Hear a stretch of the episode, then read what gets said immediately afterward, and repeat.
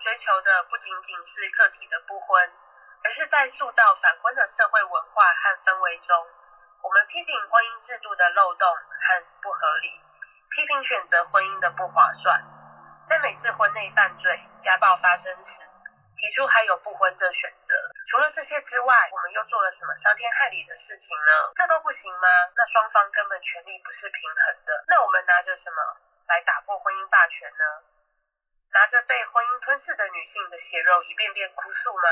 求男人改进吗？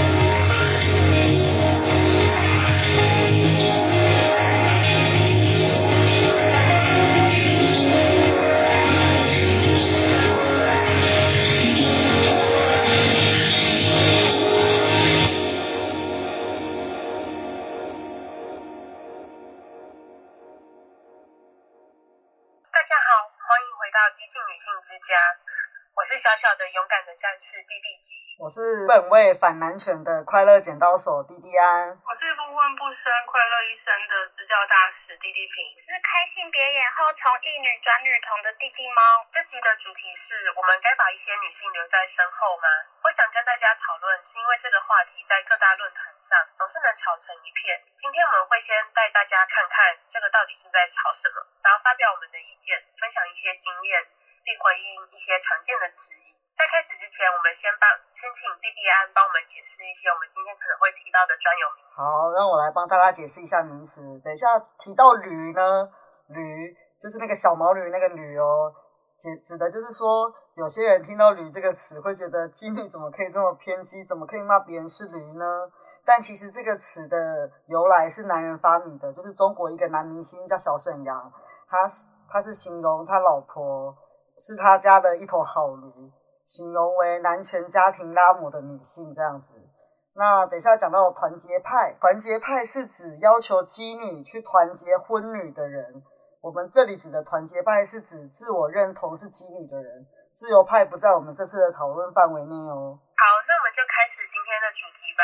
我最早在网络上看到相关的讨论是在 Reddit Reddit 的 Female Separatist 的这个版上面，有一篇文章，它是在说，就是那个作者他在一个支持女性的小组里面，然后关于该不该把一些女性留在身后这个话题分裂了小组。一些女性觉得参与父权的女人是被洗脑了，所以必须不惜一切代价的被拯救；其他人则认为那些参与父权的女人太爱男了，没办法被救。而这篇文章的作者他是倾向后者的，他觉得如果普遍的女性经验没办法让这些参与父权的女性觉醒，那还有什么办法呢？底下的留言说：是啊，你在支持女人的同时，可以不用接触所有女性啊。有些女生也会厌女，对其他女生造成伤害。你都已经实施分离主义，远离男人了，当然也可以远离这些厌女的女生。另一则留言说，这些女人想要的不是解放，而是在男权给予她的笼子里寻找幸福和安慰，这些是你无法给他们的。也有一些留言持反对的意见，说如果你觉得自己比其他女性优越或更女性主义，那你太自以为是了。我们无权也不应该像父权一样把女性区分成好的或坏的。从这篇文章来看，我认为大家争执的重点围绕在以下的几个问题，我们就一一来讨论。第一题，哪些女人不值得救？可以请大家分享一下，分享一些经验吗？就像是我以前有很要好女性朋友啊，然后她都会反复的进入异性恋的关系。她每次在男人那边受伤呢，就会跟我哭诉。那我也都会安慰她，给她意见。那我都会跟她说，那、其实她很优秀啊，自己就可以做很多事情，她根本就不需要靠男人，也不需要从男人身上找安全感或是成就感。然后每次都会好像突然间顿悟一样，但是又继续反复进入异性恋关系，然后再被伤害。那我印象最深的一次就是我们要做分组报告的时候啊，她就跟跟男朋友吵架。就在我面前大哭，然后我跟另外一个朋友就不知道为什么呢，就把他分配好该做的地方都做完了，而且其实我们已经把最简单的分配给他了，大概是我们心里也是有底吧。那自从那次之后呢，我也开始对他这些行为不再发表任何的意见。那我现在变成金女以后回想起来，才惊觉他就是从我这边，也就是从女性这里吸取精力跟能量，再去书写给男人。而且其实最吊诡的就是那时候我们也都是自认为女性主义者，但我们在做的这些事情，不但没有提升女性地位或是能量，反而把彼此拖垮。那有婚生的亲朋好友也都是一样，他们常常会跟我抱怨说，婚姻啊跟养育小孩的生活是多么辛苦啊，多糟糕。但是当我跟他们说哦不婚不生快乐一生的时候呢，他们又要开始说服我说，其实也是有快乐的时候。那你们就不要跟我抱怨啦。我就很讨厌他们这样子从女性的这边吸取能量，然后再上供给男人跟男权社会。哦，我的经验跟弟弟平很像，我也是很多异女朋友会不停的抱怨男友，但是叫他们分手又千百个不愿意，说自己是恋爱脑啊，或是自己最终还是想追求婚姻，所以后来我不会给他们真实的建议，就附和就好，反正他们想要的不是建议，就是有人认同他的心情或做法。那就像我妈。之前一直抱怨我爸如何的不做家事，在家里当大爷，我都直接跟他说那就离婚啊。他就说为了你们小孩，所以没办法啦。但是我们小孩没人反对，所以我觉得这些参与在这个关系里的女性，她们都是自己自己骗自己，自己想要在这里面的装睡的人叫不行，你是没办法放下然后离开，除非他自己想通。好，弟弟猫。我的经验跟弟弟平安弟弟安差不多，就是以前我会觉得说女女互助要多帮助女性，但是他们就是会变成被他们吸，因为像是我的女性朋友她不会骑车，然后我就都会载她，但结果就变成我载着她去买她要送她喜欢的男生的饮料之类的，然后我就会觉得说，那我的能量不就是给男人吗？后我就会选择把我的精力留给不会这样做的人。其实我的经验跟三个姐妹差不多，就是我有一些。异性恋女性的朋友，就是她可能会来跟我商量，说她不知道该不该跟男友分手。我也没有跟她宣扬什么分离主义或不婚不生之类的东西哦，我就只是很简单问她说，如果你觉得你跟他分手了，你可以交到比他更好的吗？那个我朋友就说可以吧，但是都都这样讲了，她还是不会跟她男朋友分手，真的屡试不爽。那其实就是从我们刚才分享经验到说，有些异性恋女性，她们有这些同性朋友，就是我们，就是其实其实只是想从我们身。上吸取量，她们真正的经历都是想要贡献给男性的，是因为这些经验就会让我们觉得说，有些女性其实不值得被救。那我们接下来进到第二，与其骂女人，不如去骂男人。那大家听到这句话有什么感想呢？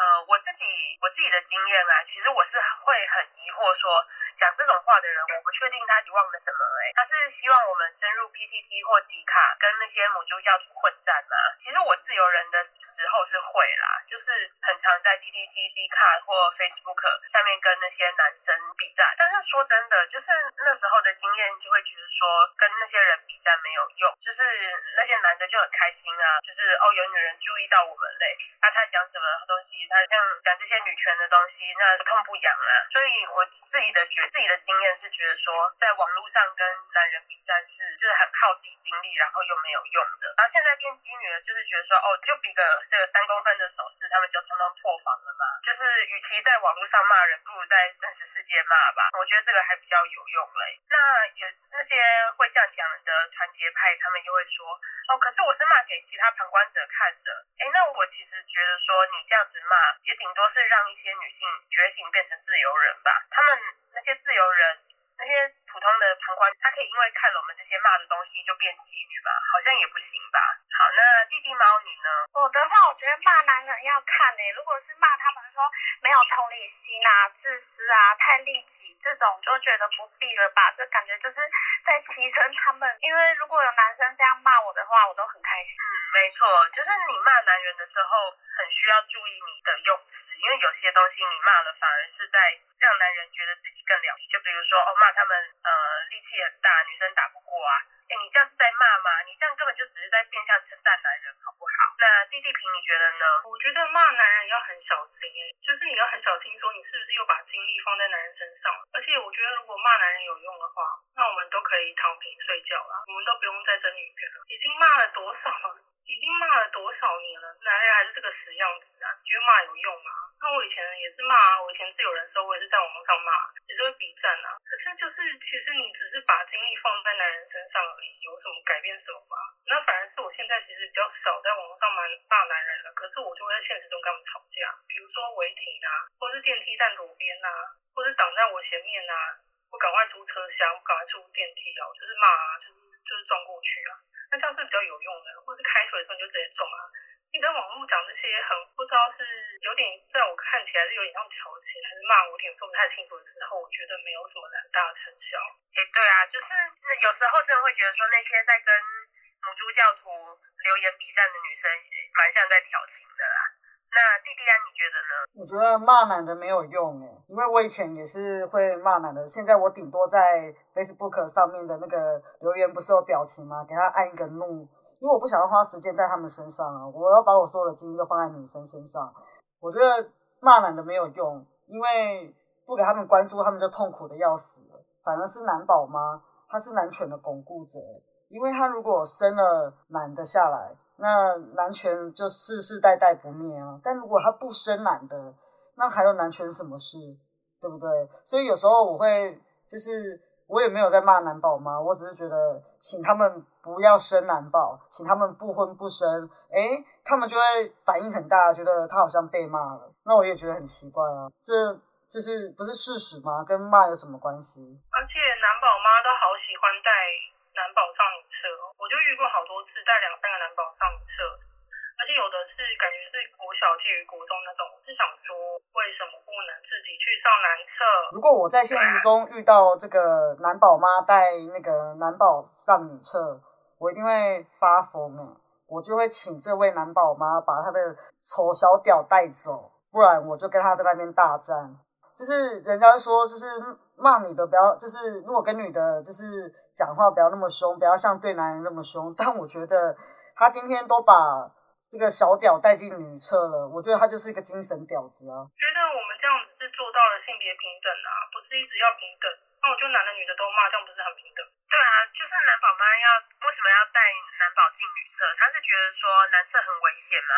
诶，所以男宝妈愁男喽。那我觉得就是接续刚才弟弟安跟弟弟平讲的，就是有些团结派会说婚女他们其实是父权底下的受害者，他们是逼不得已的。羞辱这些婚女，其实是谴责受害者，并让加害者和父权制隐身。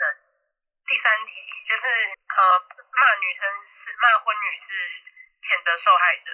我觉得在这个二零二三年啊，大家都可以上网的时候啊，真的不要再躲在这个受害者的这个伞之下了。真的，因为你们也不是说，你们不是很爱说哦，都是你自己的选择，都是我自己选择要这么做。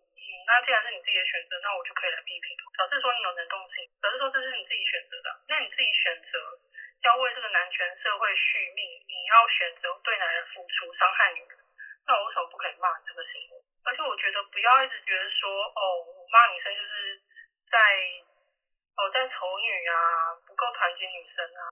哎，那你们够奉献自己去男人的时候，去男人那边的时候，你都不会觉得不好意思。你都不会觉得这样是有伤害到女人的心。好，那弟弟啊，你觉得呢？我觉得刚刚讲到说羞辱女性，我觉得太夸张了。我们只是把实话说出来，就如我刚刚讲说的，就是你就不要去替男权这个社会添砖加瓦，你能不能把你的精力放在女生身上？而且我很讨厌有一种。就是结婚的女生啊，她很喜欢说一句话，就是这个社会太苦了，我不想生女生出来受苦，所以就可以生男生喽，生男生出来让这个社会变得更苦，是吗？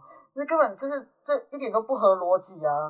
你自己能不能就是扪扪心自问啊？你这样做是正确的吗？你这样做是就不是厌女吗？我觉得反而是更厌女。就是如果你要说这个世界太危险，不要让女生生啊，那你就都不要生啊，啊怎么就让男生出生？如果你要你要喜欢男的接男宝的话，那你你就是说哦，我就是爱男，不要打着女权的旗帜，好像说做什么都是女权。所以个人级政治很重要。那个人级政治是什么意思呢？这句话是出现在一九六零年后期的学生运动跟第二波女权主义中，他强调了个人经历与更大的社会和政治结构之间的联系。那在一九六零年代和一九七零年代的女权运动背景下，这个个人及政治这句话是对核心家庭和家庭价值观的挑战。那核心家庭是什么呢？指的就是地球上人类最广泛的家庭模式，以异性婚姻或同性婚姻为基础，其母父与未婚子女共同生活的家庭。女性和女性对家庭主妇和母亲的角色不满意。的想法会被视为私人问题，所以个人及政治强调女性的个人问题，其实都是需要政治干预才能产生变化的政治问题。举例来说，台湾单身女性并不能使用人工生殖，人工生殖的对象必须为合法的妻夫，而且已结婚的女性要终止妊娠，必须要配偶的同意，这些都跟政治有关系。此外，个人及政治这个口号呢，鼓励个人从政治角度思考个人经历，拥抱女性作为一个整体而超越个人身份的观念。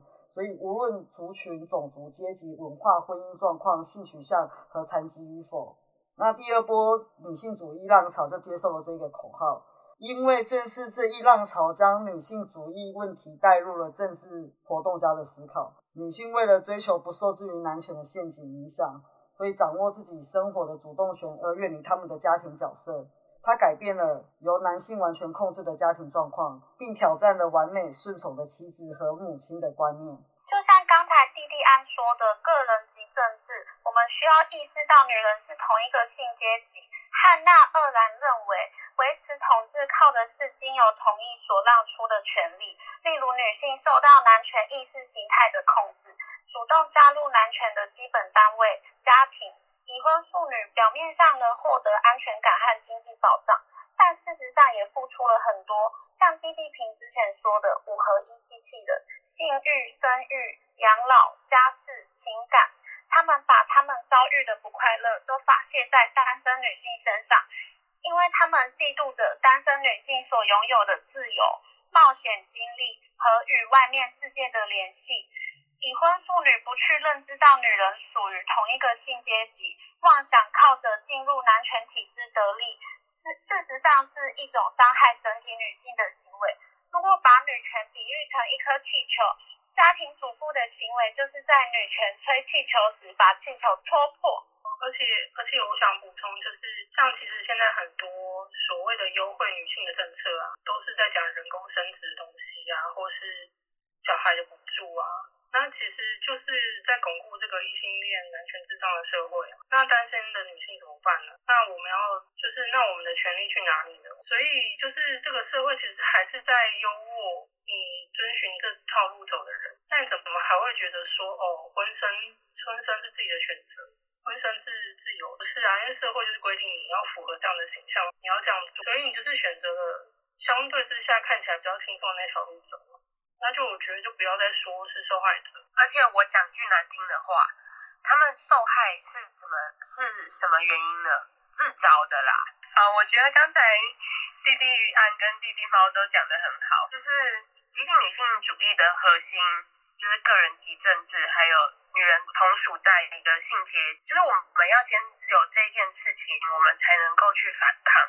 如果没有，比如说那些婚女，她们。妄想着可以靠着说嫁入豪门来翻身，哎，那这样子我们女人就没有办法团结啦，是不是？那我之前有在网络上看到一篇文章，它叫做《性别几种性》，我觉得这篇文章给我的启发很大。他就是在讲说那个呃，我们这些有丁开眼的激进女性主义者、分离主义者。看到那些结婚的女性，会觉得她们很可怜，觉得她们是父权底下的受害者。哎，但是那些已婚女性，她们反而还会觉得我们这些单身女性比她们低一等呢。就是那些已婚妇女，她她们会觉得说，她们遵循着男权的规则，在呃人生之中去做她们那个阶段该做的正确的事情。那我们单身女性不去玩这套游戏规则，那我们就是哦被挑剩的啊，老处女什么的。所以那些婚女，她们超级看不起我们的，而且还有像刚才弟弟猫说的，也许是嫉妒我们的自由吧。而且那些婚女啊，她们其实是有两副面孔的。如果常常在网络上，应该可以看得出来，就是那些婚女，她们在骂妓女的时候，都超级凶狠的，像那个迷音柴犬，超级壮的那个迷音柴犬一样。但是反过来面对男人，比如说在讲男性暴力啊，讲她老公对她不好的时候，就变成那个迷音的弱弱柴犬了。就是他们这个两副面孔是很明显的，就是那这件事情是一个这么明显的事实，那团结派还可以。在那边掰说婚女也是父权体制的受害者吗？我真的不觉得哎，想要去团结那些婚女，就真真的就只是热脸贴冷屁股啊！我觉得要说婚女是受害者的话，仅限于比如说像是有些地方还是会有儿童儿童被绑架啊，强制儿童结婚啊这些，或者就是被人口贩卖啊这些。那你生长在一个相对文明的国家，真的可以选择不结婚的时候，然后你还是选择着结婚，然后你跟我说你是男权社会底下的受害者，我觉得你可不可以不要那么容易就把自己站在一个受害者的位置？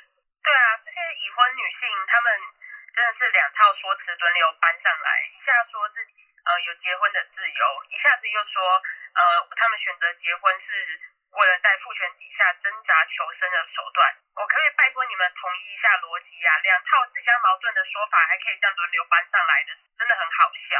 好，那我们先进到第四题喽，就是有那些团结派他们会说，很少女人能够这样子被我们妓女骂醒，所以不应该骂。要好好讲给这些婚女支持。呃，弟弟平，你觉得呢？我觉得当你还是在这个沉迷在这个虚幻的自由当中的时候呢，别人跟你讲什么，你都会觉得啊，我不想要听这些啊，讲那些好复杂，我太激进了吧？有这么夸张吗？我觉得是光靠那个好好讲是讲不停的，因为就像我前面讲说，哎男人是骂不听的一样，就是你真的要要这样讲。那我们早就躺平睡觉了，就不需要这么 努力做这么多事情了。因为既然用好好讲，大家都听得懂话，那今天早就不是这样的社会，早就不需要继续打女权了嘛。所以我觉得是太理，我觉得以前我都会想说啊，是不是经济女性主义太理想化？呃，没有哦。我觉得就是这种团结派啊，想要感化这些人啊，就是这些结婚的人，或是。就是装睡叫不醒的人，实在是太理想化。就我现在没有心力，也不会，也不会真的很认真想要做的。因为有时候这种网络支教，我们还是要先优先顾好自己。啊，一次两次没有看见成效，那我们就不会想要再继续做了啦。好，那弟弟安你呢？说实在的，就是不结婚的女生很多，她们都身体力行。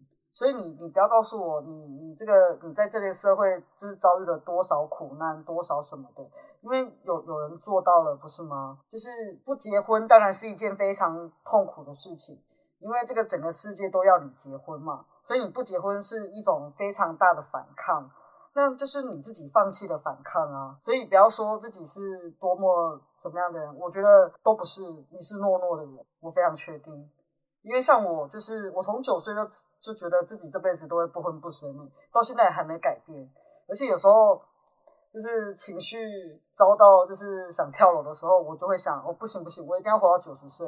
这样我九十岁的时候就可以跟人家讲说，我九岁到现在都不婚不生，我从来也没改变过。我觉得人活在这个世界上就是要争一口气，就是妓女就是要奋斗下去，就是不想要屈服这个男权社会啊。所以如果你屈服的话，你真的不要来跟我讲这种受害者。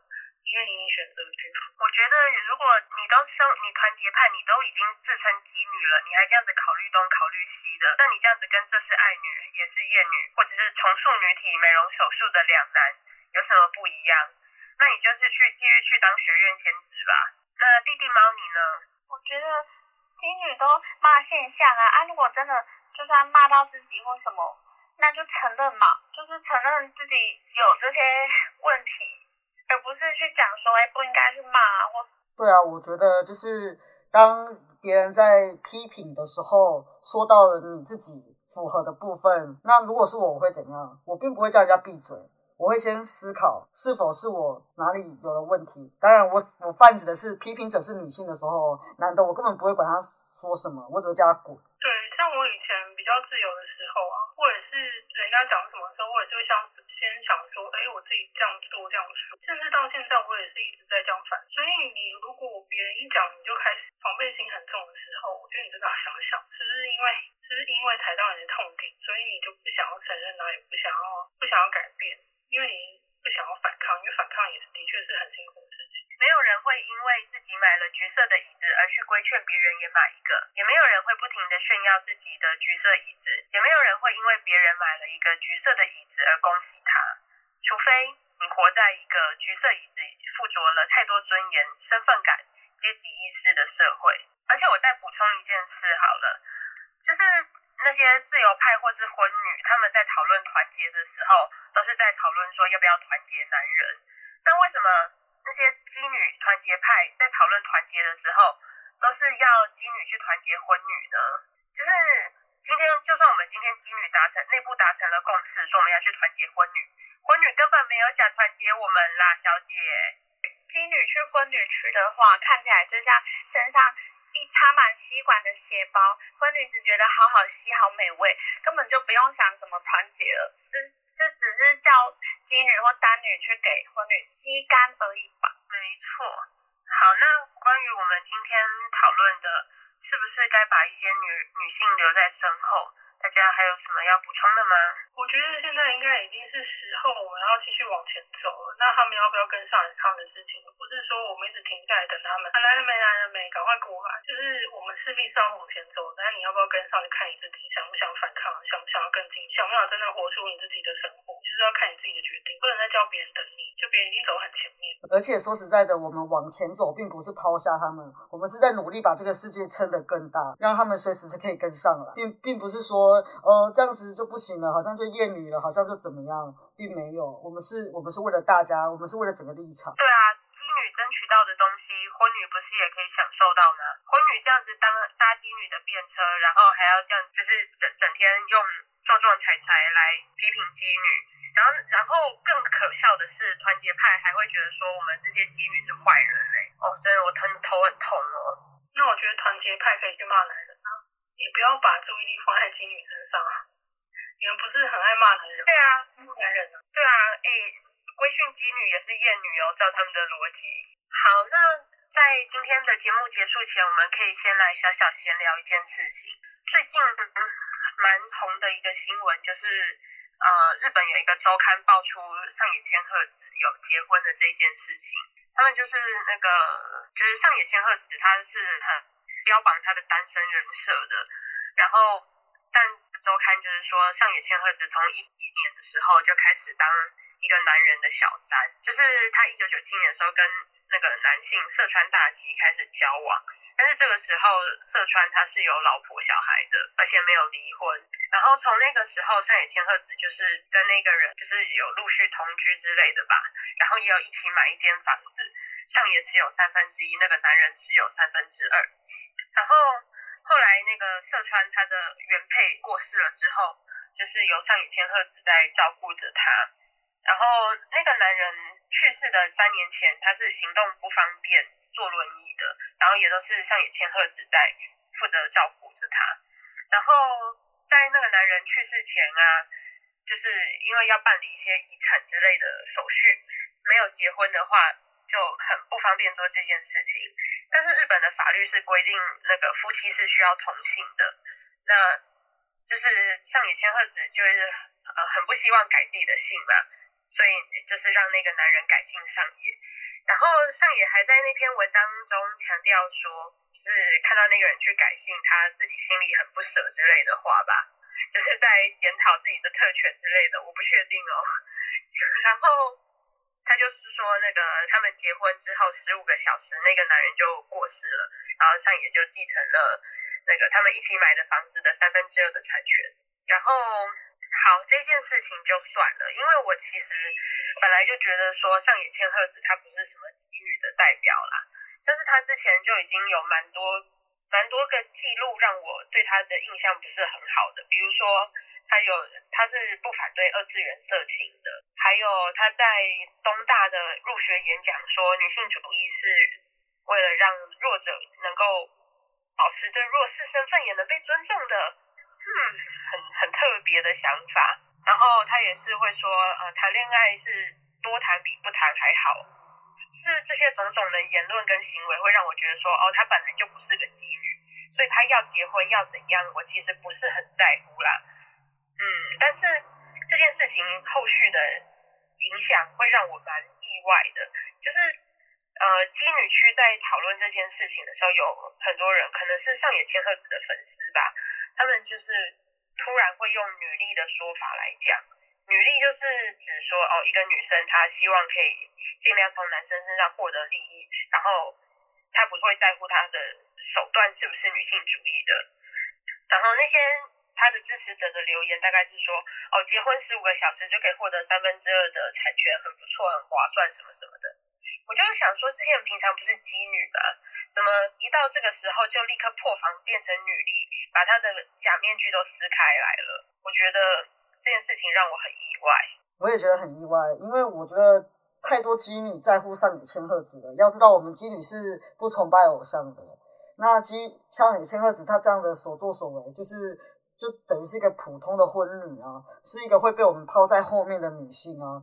我们往前走了，而她被抛在后面，所以就是反而看到很多人就是在乎上野千鹤子到就是可能到胡言乱语的程度，我觉得蛮感慨的。哦，其实我觉得是不是女力还不好说诶，我觉得最多最多只能算是等价交换吧。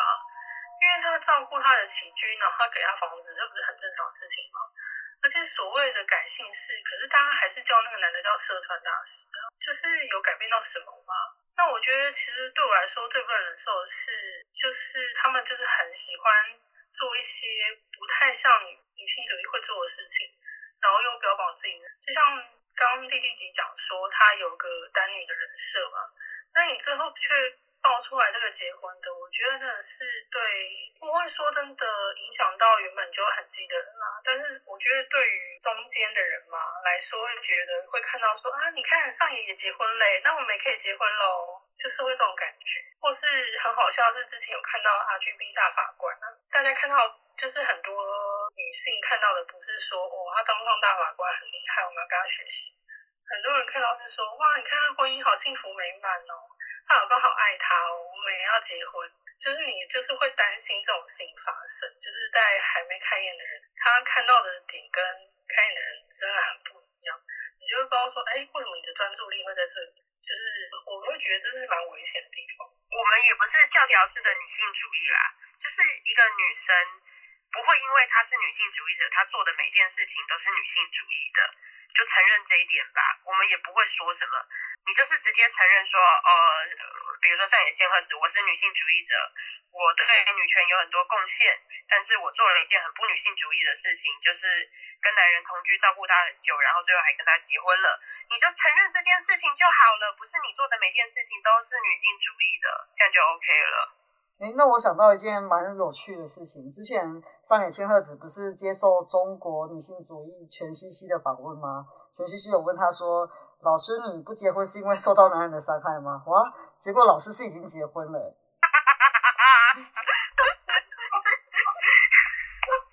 没有，我觉得我觉得有个很好笑是推特有个女生说哦，当初当初以为在讲不结婚的人，原来是荧幕前的自己而已，因为里面的人都结婚了。